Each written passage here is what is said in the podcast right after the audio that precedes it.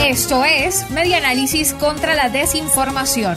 Compartimos noticias verdaderas y desmentimos las falsas. El mensaje sobre el nuevo esquema de distribución de gasolina es cierto.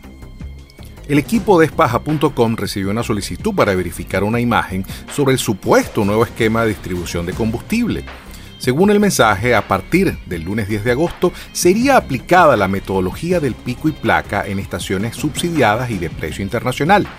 Las bombas solo despacharán un máximo de 30 litros por vehículo y tomarán en cuenta el número de terminal de placa para la distribución, mientras que los fines de semana solo se atendería a los sectores priorizados.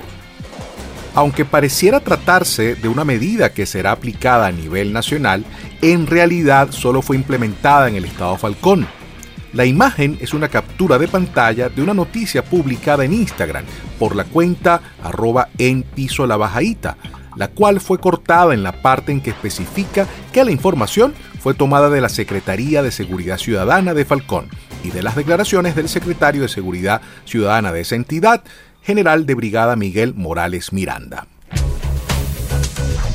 Esto fue Media Análisis contra la Desinformación.